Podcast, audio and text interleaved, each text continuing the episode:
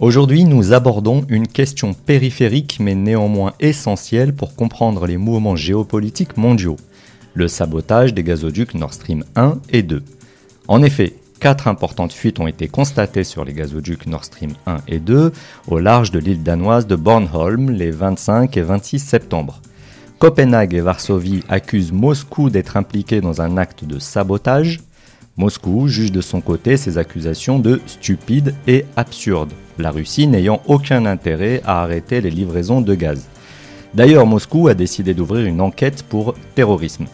De leur côté, les USA, par la voix de leur secrétaire d'État Anthony Blinken, ont fait savoir que ces fuites n'auront pas d'impact significatif sur la résilience énergétique européenne. Quant à l'UE, elle promet la réponse la plus ferme à ce sabotage. Que valent les promesses de l'UE et à qui profite le crime On en parle aujourd'hui avec Rachid Achachi. Bonjour. Bonjour, bonjour. Alors comme je disais, en général dans les affaires criminelles, il faut se demander à qui profite le crime. Bah, en tout cas, il ne profite pas à l'Europe, euh, je pense là on est d'accord. Euh, notamment l'Europe du Nord, qui se retrouve désormais totalement privée de gaz naturel russe, et je pense euh, à l'Allemagne, qui demeure la locomotive économique de l'Europe et qui dépendait avant le conflit à hauteur de 40% du gaz naturel russe pour sa production électrique, mais également pour le chauffage. Et là, on est euh, très proche de l'hiver, donc ça va poser d'énormes problèmes. Alors, ça ne profite pas dans l'immédiat à la Russie, vu qu'elle dépend quand même également euh, de, son côté de, ses ventes de gaz, qui certes étaient réduites, car je rappelle que le gazoduc Nord Stream 1 euh, a connu plusieurs arrêts, avec pour prétexte, alors vrai ou pas, c'est un autre débat, euh, la panne d'une turbine qui, qui, est produite par l'Allemagne, par Siemens, et qui devait être réparée et livrée, qui ne l'a pas été en raison des sanctions économiques imposées par la Russie. Et donc en réalité, quand le sabotage a eu lieu, le Nord Stream 1 était utilisé à hauteur de 20, maximum 40% de ses capacités. Mhm. Tandis que le Nord Stream 2 était à l'arrêt bien avant le sabotage, parce qu'il avait été saboté politiquement par les États-Unis avant de l'être techniquement par euh, l'attentat que l'on voit actuellement. Donc il reste un bénéficiaire, les États-Unis, qui effectivement cherchent à refourguer leur GNL à tout prix euh, aux Européens, parce que c'est un GNL qui n'est pas très rentable euh, en raison de la manière d'extraction du gaz du côté américain, puisque c'est par fracturation hydraulique qu'ils le font, c'est du gaz de, schiste avant d'être euh, liquéfié. Et donc l'unique moyen de le rendre rentable à tout prix, c'est de déconnecter l'Europe du gaz russe. Et d'ailleurs, je pense qu'on va en parler. J'avais déjà fait une vidéo où je parlais du débranchement euh, électrique euh, et nucléaire euh, de l'Europe. On conseille d'aller la voir, je la mettrai certainement en description. Une vidéo très technique et très détaillée sur l'énergie. Donc a priori, les États-Unis sont les grands gagnants dans l'immédiat. Et d'ailleurs, j'ai même pas besoin d'accuser des États-Unis, un député polonais qui a eu la gentillesse de le faire et qui a tweeté Merci les États-Unis ça aurait été un député d'une autre nation européenne, j'aurais dit que c'est du sarcasme, c'est-à-dire merci de nous mettre dans la muise, pour le dire gentiment.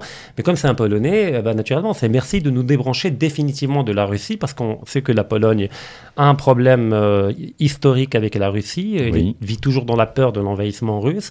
Et donc, de fait, euh, elle a toujours été un acteur majeur de sabordage et de sabotage des relations entre l'Union européenne et la Russie.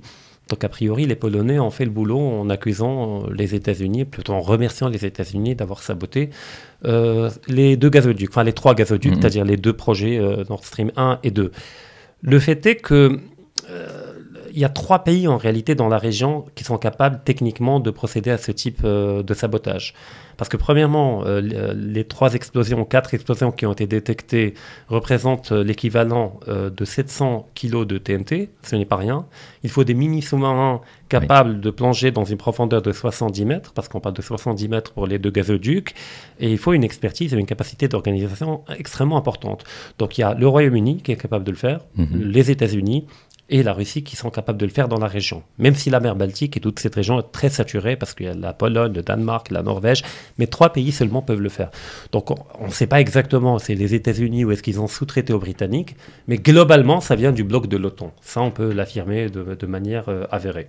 Oui, mais Copenhague et Varsovie, du coup, accusaient Moscou d'être impliqué dans cet acte de sabordage. Bah, ça fait un bon bout de temps qu'on a pris l'habitude euh, d'accuser la Russie de tout et de n'importe quoi, du réchauffement climatique, de la disparition des dinosaures. Bah, ça devient effectivement un alibi très pratique. Euh, on n'a même pas mené d'enquête qu'on commence déjà à accuser.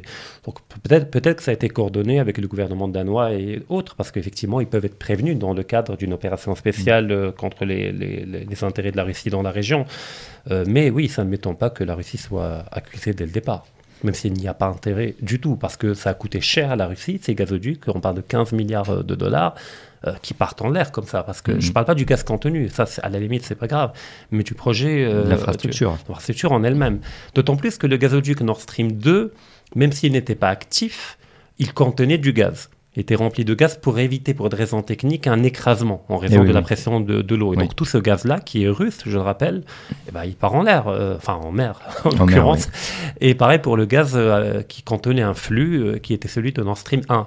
Et dernier élément avant de passer au deuxième aspect de notre échange, le Nord Stream 2 avait été saboté politiquement avant de l'être techniquement par Biden qui avait dit le 2 février, euh, soit 20 jours avant l'enclenchement d'opérations spéciales euh, en Ukraine, que le gazoduc ne verra pas le jour, c'est-à-dire que voilà, il ne va pas être fonctionnel d'une manière ou d'une autre. Et quand un mhm. journaliste demandait comment vous allez faire, comment vous allez procéder, et je rappelle qu'il était à côté de Scholz quand il parlait. C'était la visite du chancelier allemand aux États-Unis à l'époque pour trouver.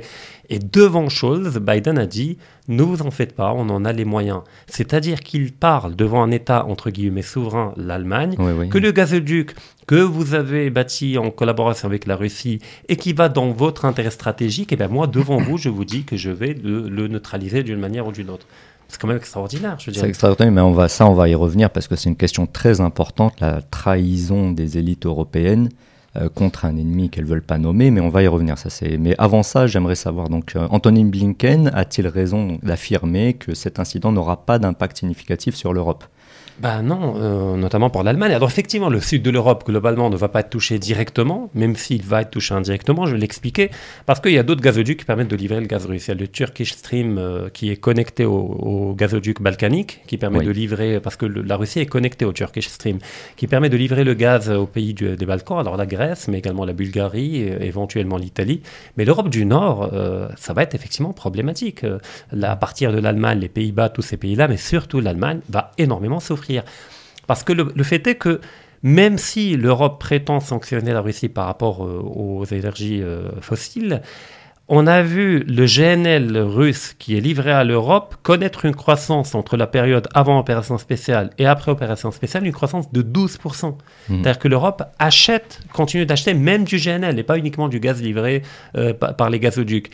Et ce GNL, il a acheté soit directement à la Russie, soit à l'Inde qui achètent du gaz russe pour le liquéfier et le rendre vente cinq fois plus cher à l'Europe. Oui, ouais, ça on connaît les, trafics, donc les intermédiaires qui font grimper le tarif. Et le deuxième élément, c'est que le GNL ne pourra pas remplacer le gaz russe livré par gazoduc parce qu'il n'y a pas assez de méthaniers. Beaucoup l'ont expliqué, il faudra 5000 méthaniers pour remplacer le gaz russe. Un méthanier, ça prend 4 à 5 ans pour être construit. Et c'est pas l'Europe qui le construit, c'est la Corée du Sud, la Chine. Pour la Chine, je pense qu'ils vont traîner des pieds pour euh, faire durer le, chantier. Voilà. la Corée du Sud, bah, elle ne pourra pas honorer ce type de commande. Après, il faut des centres de regasification. Là encore, il n'y en a pas suffisamment en Europe. Donc, dans l'immédiat, l'impact va être vu au niveau des coûts sur le marché, les marchés spot pour acheter le gaz euh, naturel liquéfié, parce que l'Allemagne a un stock stratégique de deux mois. Oui, mais deux mois, euh, au bout de deux mois, on sera en plein hiver. Eh euh, donc c'est décalé dans le temps, mais, mais c'est un pur mensonge. C'est de la manipulation et un mensonge éhonté de la part de Blinken. Enfin, éhonté, la honte ne fait pas partie de leur vocabulaire. Mais oui, ils mentent à leurs prétendus alliés, c'est-à-dire à leurs vassaux en réalité. Ouais, bah exactement. Donc ça, c'est une question qu'on va discuter immédiatement. Euh, pour les gens un petit peu qui sont un peu au courant des, des, enjeux géopolitiques, on sait très bien euh, quels sont les enjeux, que les États-Unis sont depuis la Seconde Guerre mondiale le colonisateur de l'Europe, que l'Europe est vassalisée totalement, est une colonie américaine clairement, mais l'Europe n'est-elle pas capable aujourd'hui de voir que son principal ennemi n'est pas la Russie, mais les États-Unis? Alors oui, euh, à partir de 1945, il y a un pays qui avait compris, c'est la France, avec De Gaulle qui avait compris effectivement que les Américains n'étaient pas venus pour libérer, mais, euh, mais pour euh, coloniser, alors pas uniquement militairement, par une présence militaire de l'OTAN, mais également culturellement, ah économiquement, à tous les niveaux. Et que le plan Marshall, euh, qui prétendait sauver l'Europe, en réalité visait à permettre à l'Europe de retrouver un pouvoir d'achat pour permettre à l'économie américaine d'écouler les surplus de production. Mhm. Donc en fait, c'est je vous donne de l'argent, mais pour que vous achetiez en fait. auprès de moi avec un profit, euh, en, avec un profit en plus. Bon, ça a permis à l'Europe de redémarrer, ça c'est vrai, mais... mais... De Gaulle qu'ils ont fait sauter avec euh, la première révolution colorée qui s'appelait mai 68, que certains n'ont toujours pas compris, ils ont cru que c'était une révolution culturelle, mais c'est une vraie euh, révolution colorée, révolution colorée visant à destituer un président. Mhm. Je vous laisse continuer. Bah, il y a deux éléments, parce qu'à chaque fois quand il y a une révolution colorée, elle part pas de rien. C'est-à-dire, la, réalité n'est manipulée que parce qu'elle est manipulable. Donc effectivement, il y a des tensions internes qui sont réelles, mais après le coloriage, le fait qu'on parle de révolution colère, et le coloriage qu'on va donner à cette réalité de colère, de tension interne, eh ben, est intégralement effectivement manipulé par la CIA, dans le cas de la France, mais également dans d'autres pays comme l'Ukraine elle-même, qui a connu deux révolutions colorées, euh, celle de 2003 et celle de, de Maïdan de, 2014. Donc après avoir évincé De Gaulle, qui était l'unique... Euh, champ de résistance ou bloc de résistance par rapport au déploiement intégral des États-Unis, l'Europe s'est retrouvée totalement livrée euh, au projet européen des États-Unis qu'est l'Union européenne. Effectivement, rappelons encore une fois que les deux maîtres à penser de l'Union européenne, c'est Robert Schuman et Monet. Oui. D'ailleurs, porte bien son nom, euh, les qui étaient des agents d'influence américains. Euh, Monet était, banquier à New York et il, a veillé à mettre en place un schéma d'atrophie des souverainetés nationales euh, européennes, en commençant par l'économique, en disant qu'on ne peut pas aller directement vers la fin des États sur le plan politique, mais on va commencer par les liquider par la, par la perte de souveraineté économique, pour par la suite aller vers le politique. Alors sur le plan économique, c'est fait. On voit bien que l'euro mmh est davantage un fardeau pour la plupart des économies européennes qu'un avantage compétitif, mais également sur les différentes législations votées par le Parlement européen. Et donc aujourd'hui, on se retrouve avec une Europe qui institutionnellement n'est pas souveraine, sauf quelques pays qui résistent comme la Hongrie, mais qui ne pèsent pas lourd euh, dans le game, comme diraient les jeunes aujourd'hui. Euh, donc, et les élites, effectivement, ont été travaillées euh, en profondeur, euh, notamment. Il y a eu quelques résistances avec Mitterrand, avec Chirac sur la guerre en Irak, mais globalement. avec Gerhard Schröder en Allemagne, mais c'était, ce furent les, derniers, les derniers résistants, les derniers défenseurs d'une relative souveraineté de, de leur État-nation vis-à-vis de l'hégémonie américaine. Et d'ailleurs, il est intéressant de voir que toute la dépendance allemande vis-à-vis de la Russie par rapport au gaz, mais également au pétrole et d'autres éléments, a été mise en place dans le cadre d'une stratégie par Gerhard Schröder, l'ancien chancelier allemand, qui n'y voyait pas une dépendance au sens d'un rapport de force qui affaiblit l'Allemagne, mais au contraire, au sens d'un avantage compétitif qui permet à l'Allemagne de gagner en productivité en accédant à une énergie qui ne coûte pas cher par rapport à, des rivaux comme les États-Unis et comme, et comme la Chine. Donc ce que Merkel a fait dans un premier temps, c'est de maintenir ce schéma-là dont elle a profité en parle du miracle allemand, mais il n'est pas fondé uniquement sur la rigueur et le sérieux allemand, sur le capital technologique, mais également sur de l'énergie euh, bon, marché. Qui est la base de l'économie. Tout à fait. Et donc là, on a Scholz qui est en train de liquider euh, l'un des principaux avantages de l'Allemagne, c'est-à-dire la capacité à accéder à une énergie euh, bon marché. Donc au fait, on a une élite qui, soit par bêtise, comme les écolos, euh, je ne crois pas que les écolos soient assez intelligents pour entrer dans une logique de manipulation et de configuration complexe, mais je crois que c'est par une forme de naïveté béate et par, et par un aveuglement idéologique qu'ils nourrissent euh, la perte de souveraineté énergétique de l'Europe et qu'au-dessus des écolos, il y a des gens beaucoup plus intelligents qui effectivement instrumentalisent les écolos. Donc Scholz, malheureusement, malheureusement, est dépassé par les événements, autant par l'impératif de composer avec des, des, des, partis politiques comme, le, comme les écolos et, la, et une certaine gauche euh, qui pareillement est anti-souveraine, mais de même par euh, les États-Unis qui mettent en avant une forme d'épouvantail que serait la Russie, euh, qu'ils présentent comme la principale menace à la perte de souveraineté de l'Europe, alors que, les États-Unis sont le principal ennemi. D'ailleurs, Mitterrand, avant de mourir, il avait déjà un cancer en stade terminal.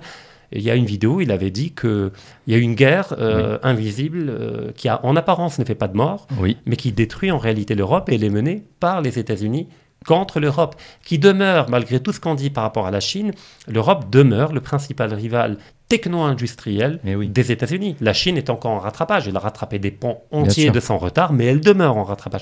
L'Europe, si jamais l'Europe venait à entrer dans un bloc stratégique avec la Russie mhm. en créant un continuum eurasiatique, et eh oui. Eh ben, ils éjecteront le monde anglo-américain. Qui retournera là d'où il vient, c'est-à-dire une île perdue dans une, le Une énorme île euh, au niveau des enfin, les États-Unis, euh, une autre île euh, qui est le Royaume-Uni, mais qui serait totalement déconnectée, éjectée du continent. Mhm. Et d'ailleurs, il est intéressant de voir que dans les années 30, à la fin des années 30, le, Karl Hofer avait, en partant d'une lecture purement géopolitique, proposé au parti nazi qui était au pouvoir de ne pas attaquer l'Union soviétique, mais au Mhm. contraire de mettre en place une alliance avec l'Union soviétique, malgré les divergences idéologiques entre les bolcheviks et les nazis qui se haïssaient idéologiquement. Mais du point de vue de la pure géopolitique, il s'agit de deux puissances continentales, l'Allemagne et la Russie, et que l'ennemi des puissances continentales que ne sont que les puissances maritimes, c'est-à-dire le Royaume-Uni. Ce qui a été mis en place par Hitler à travers l'accord Molotov-Ribbentrop, qui avait forme de pacte de non-agression entre l'Union soviétique et la Russie, mais qui était une alliance de fait, Mhm. qui a permis de, de- de dépecer euh, la Pologne par une double invasion soviétique et allemande. Mais en 1941, Hitler a décidé de, de quitter la lecture géopolitique pour euh, investir la lecture géopolitique en envahissant l'Union soviétique, ce qui euh, s'est terminé par un, par un massacre euh, pour les deux, mais par une défaite surtout de, de- de l'Allemagne. Donc quelque part aujourd'hui, l'Europe reproduit la même erreur en refusant une alliance naturelle avec la Russie, euh, qui est euh, le principal bloc continental, Ouais. et en choisissant la thalassocratie et le monde maritime qui va finir par la liquider. Et oui, bah aujourd'hui il n'y a pas grand monde. Bon, il y a euh, François Asselineau de l'Union populaire républicaine qui depuis 15 ans il ré- répète à qui veut l'entendre euh, bah, les enjeux qui se cachent derrière tout ça et, le problème de l'UE et le problème de l'OTAN et le problème de l'euro. Mais euh, c'est vrai qu'il n'y a pas grand monde pour se dresser contre. Et Ouais. comme on disait, les élites européennes sont globalement traîtres, objectivement traîtres. Je veux dire, ils ont vendu tous les fleurons de l'industrie française et, et européenne. Ils se sont totalement vassalisés politiquement. C'est une, c'est une catastrophe. Euh, Donc Tout à fait, on- on a, nous, on le répète, on ne fait que les relais de, de ce que, de ce qui se passe pour que les gens comprennent une fois pour toutes qu'il y a un ennemi qui est mortel, comme disait Mitterrand, euh, qui n'est pas votre ami, malgré toute la pop culture hollywoodienne, etc., mais qui n'est pas euh, un ami du tout. Euh, J'enchaîne surtout là-dessus. Quelle est la prochaine étape pour les Américains Maintenant qu'ils ont envahi l'Europe et qu'ils sont aux portes de la Russie? Bah écoutez, euh, dans la première vidéo où j'ai parlé de la question de l'énergie nucléaire et des grands enjeux stratégiques, j'avais parlé de débranchement de l'Europe. Alors, euh, notamment au niveau du nucléaire, tout simplement parce que les stocks euh, à l'état naturel de l'uranium 235, qui est le seul utilisable avec les technologies dominantes actuelles, est très limité au niveau de la croûte terrestre. Et donc, Mm. les États-Unis ont besoin de débrancher certains pays d'Europe comme l'Allemagne, ils ont réussi à le faire par le discours écologique, Eh euh, qui devient un relais et utile euh, des intérêts américains. Donc ce qui libère du stock d'uranium pour les centrales euh, nucléaires américaines.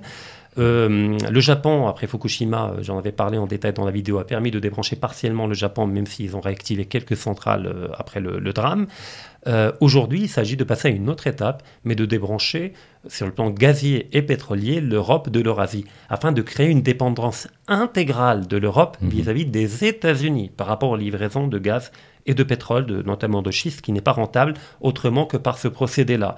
Et donc, au fait, on parle de grands remplacements, de grands resets. Peut-être qu'il Oui. s'agit de parler également de grands débranchements.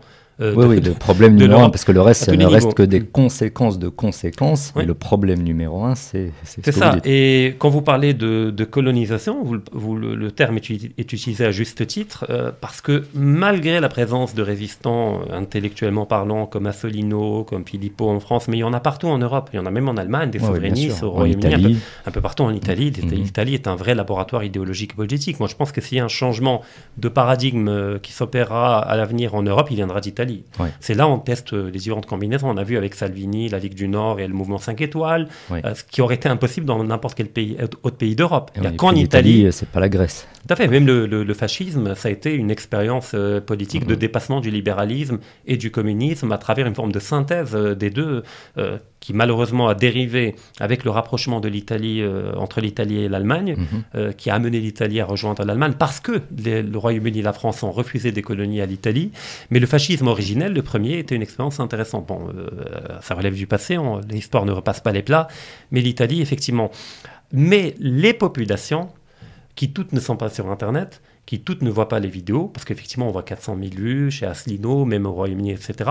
Mais les millions qui votent, c'est Oui. principalement les retraités. Les Oui. jeunes ne votent pas. Et les retraités votent toujours conservateurs, pas au sens traditionnel, Mhm. mais au sens des de leur intérêt économique. C'est-à-dire ils ne veulent pas de changement, de rupture, ils veulent garder le système tel quel pour garder leur patrimoine et leur retraite. Et en cela, ils prennent en otage la capacité des jeunes à accéder au patrimoine. Et les, politiques jouent là-dessus, sur la peur des retraités, des personnes âgées, pour obtenir un vote euh, qui leur permet de faire autre chose par la suite, c'est-à-dire de travailler les intérêts des élites et, des Américains. Donc le changement, malheureusement, dans l'immédiat, ne peut pas venir euh, du champ politique. politique. Et peut-être qu'il faut que cette logique de, cette logique de pourrissement aille jusqu'au bout, mhm. afin effectivement que politiquement le changement devienne possible, parce que les gens ont, tellement perdu en termes de niveau de vie, euh, plus de douche, plus de chauffage, etc. Là, ils auront faim et froid, peut-être qu'ils comprendront la réalité un peu Exactement. D'ailleurs, je me souviens lorsqu'il y avait les gilets jaunes, c'était intéressant de voir qu'on parlait d'un sondage qui disait que la majorité de la classe moyenne soutenait les gilets jaunes, mhm. mais les soutenait euh, du haut de leur balcon. Oui, de loin. Euh, non, mais ça me fait penser à Marie-Antoinette, qui voit de loin. C'est-à-dire c'est une forme de, micro-aristocratie qui n'est pas, encore assez pauvre pour sortir dans, la rue. Et la colonisation, vous en parliez tout à l'heure, des films populaires, des films américains, du cinéma, de la musique, fait qu'effectivement, les gens mentalement ne peuvent pas voir les États-Unis comme un ennemi. Eh Parce que les États-Unis, c'est Rambo, c'est 24 heures chrono, c'est des eh gens qui luttent contre le mal, contre le terrorisme, contre le méchant russe qui est toujours carré, cruel, méchant, qui dévore les bébés. Et puis c'est nos, copains qui nous ont libérés du nazisme. Il ne faut pas l'oublier. Et d'ailleurs, il est intéressant de voir les documentaires sur la Deuxième Guerre mondiale des années 50-60 c'était toujours les batailles de Stalingrad, de Kursk, qui ont montré que c'était l'Union soviétique qui avait gagné la guerre. Aujourd'hui, mmh. c'est le débarquement de Normandie, en oubliant de dire que les Américains ont débarqué en 1944, c'est-à-dire quand la guerre était déjà pliée. Donc il y a un travail de soft power américain qui marche et qui ne peut être cassé que par une chute brutale du niveau de vie qui permettrait un éveil euh, collectif de ce point de vue. Et il y a euh, quelqu'un qui avait parlé, alors j'ai oublié le nom, pardonnez-moi, d'une euh, d'une colonisation endogène, d'une endocolonisation, c'est-à-dire que l'Europe, voyant qu'elle est en train de connaître une perte relative de son hégémonie, eh ben, cherche à castrer, et n'a plus besoin d'une Europe forte face à la Russie comme à l'époque de la guerre froide, et que l'ennemi est la Chine et qu'il euh, a d'autres relais pour euh, mhm. contenir la Chine, il n'a pas besoin forcément de l'Europe. Et donc peut-être qu'effectivement il a intérêt aujourd'hui à affaiblir l'Europe de telle manière à ce qu'elle cesse d'être un bloc utilisé par les États-Unis, mais qu'elle devienne tout simplement une colonie américaine, tout simplement, intégralement contrôlée euh, par Washington à travers des, des, des locaux que sont les Scholz, les Macron et, et compagnie. Et tous les young leaders qui ont qui, prennent leurs ordres de Washington. Et du coup, quelle est la prochaine étape d'un point de vue purement géopolitique? C'est compliqué, on a vu qu'il y a plein de surprises possibles, euh, mais là effectivement ils ont débranché euh, globalement du nucléaire, du gaz, du pétrole, a priori, euh, tout, tout, est possible. Toutes les bases de l'OTAN sont aux frontières de la Russie. Oui, euh, elles ont avancé petit à petit en prenant tous les ex-États du bloc soviétique, elles les ont, ils les ont colonisés. Donc voilà. Peut-être la prochaine étape, c'est d'accélérer le processus de liquidation de la souveraineté politique des États européens et d'aller rapidement vers un État européen. Parce qu'il est intéressant de voir que van der Leyen, Ursula von der Leyen, que quelqu'un avait dit qu'on devait rappeler van der Leyen, euh, se comporte depuis quelque temps comme une reine comme la reine de l'Europe, alors qu'elle n'est pas élue. Oui, oui, on ne sait pas d'où elle sort. elle n'est pas élue du point de vue du suffrage elle universel. Elle n'a aucune légitimité populaire. exactement. Par contre, par contre, elle embrigade l'Europe dans un schéma belliciste de guerre contre la Russie. Euh, donc, on dit, euh, enfin, elle n'est pas élue. Deuxièmement, euh, elle n'est pas le chef de l'exécutif. Mhm. D'accord? Donc, à la limite, elle peut suggérer, proposer aux États européens, mais elle ne peut pas leur donner des ordres. Or, par rapport au sabotage des gazoducs, elle avait dit que l'Europe allait donner une réponse ferme. Euh, peut-être les États européens, mais toi, calme-toi, Van der Leyen, tu n'as pas de pouvoir, euh, euh tu n'as pas la possibilité d'établir une contrainte par rapport aux États européens. Les déclarations à l'emporte-pièce des dirigeants européens, on les connaît, hein. oui. c'est surtout des grands mots. Exactement, et rarement suivi des faits. D'ailleurs, même l'Allemagne se retient de donner les léopards, les chars léopards à l'Ukraine, parce mhm. qu'elle cherche toujours la possibilité de garder un, champ de compromis avec la Russie. elle espère eh toujours que les Américains vont se calmer. que... C'est jamais si la, roue tourne de l'autre côté. Et là, d'ailleurs, c'est terminé. Il n'y a plus de possibilité de retour les gazoducs ont explosé. Pour beaucoup d'experts, ils sont irréparables. Pour d'autres, même s'ils sont réparables, ça demandera des années et des milliards. Et qui va mettre des milliards en période de crise euh, pour les réparer? Et puis les réparer, euh, s'il n'y a pas de gaz dedans, parce que des sanctions économiques, euh, ça sert à rien. Et donc peut-être que le pseudo-courage et les envolées lyriques de, Van der Leyen ont pour origine peut-être des, ordres qui émanent de Washington. Peut-être que Washington prépare Van der Leyen pour un poste d'impératrice de, d'Europe en quelque sorte, c'est-à-dire de celle qui va coordonner réellement euh, les différentes décisions prises à l'échelle européenne. Donc peut-être c'est la prochaine étape, c'est, je ne sais pas, peut-être un, un choc, euh, parce que ça marche toujours par les stratégies de choc, et eh les changements. Donc je ne sais pas ce qu'ils vont faire, un missile soi-disant russe qui va toucher la Pologne ou autre chose, pour dire que maintenant, face à l'urgence, l'Europe est en guerre, comme contre un virus euh, à l'époque, le, le, rhume, le rhume 19. les déclarations de Macron, on les connaît, il a été en guerre deux, trois fois, lui, depuis... Exactement. Donc là, c'est peut-être la prochaine étape, malheureusement, qui va, qui va rien de produire de beau, ni pour l'Europe, ni pour nous le Maroc, ni pour aucun pays sur la planète, ça pour Washington, effectivement. Ouais, bah c'est pas réjouissant, mais en tout cas, voilà, plus on est à dénoncer ce, stratagème, plus il y a de gens qui comprennent, et comme, comme vous disiez tout à l'heure, les gens comprennent, parce que quand on voit les, nombres de vues sur Internet, c'est des millions de gens qui comprennent, mais ils ne sont pas encore actifs dans la société civile, ils ne votent pas encore, ils n'essaient pas de changer les choses réellement concrètement. Et puis, ils se contentent, de, à l'américaine, de consommer de la dissidence, c'est-à-dire qu'ils écoutent, ils like, c'est bien, ils commentent, ils partagent, tout le monde en a besoin, on en a besoin, mais il faut mm. aller au-delà. Il faut s'intéresser, s'instruire, lire, se cultiver, acquérir les outils, les grilles de lecture qui vont vous permettre de vous autonomiser intellectuellement et de ne pas dépendre de tel youtubeur ou de tel dissident, tel dissident. Alors c'est bien, c'est bien de, prendre, mais après il faut également travailler. Et puis quand un dissident a des problèmes, il faut que tout le monde se mobilise et, pas uniquement se tenir par des likes. Donc il faut un schéma de solidarité. On sera toujours minoritaire, mais ce sont les minorités agissantes qui font l'histoire. Euh, d'un côté ou de l'autre, euh, peu importe.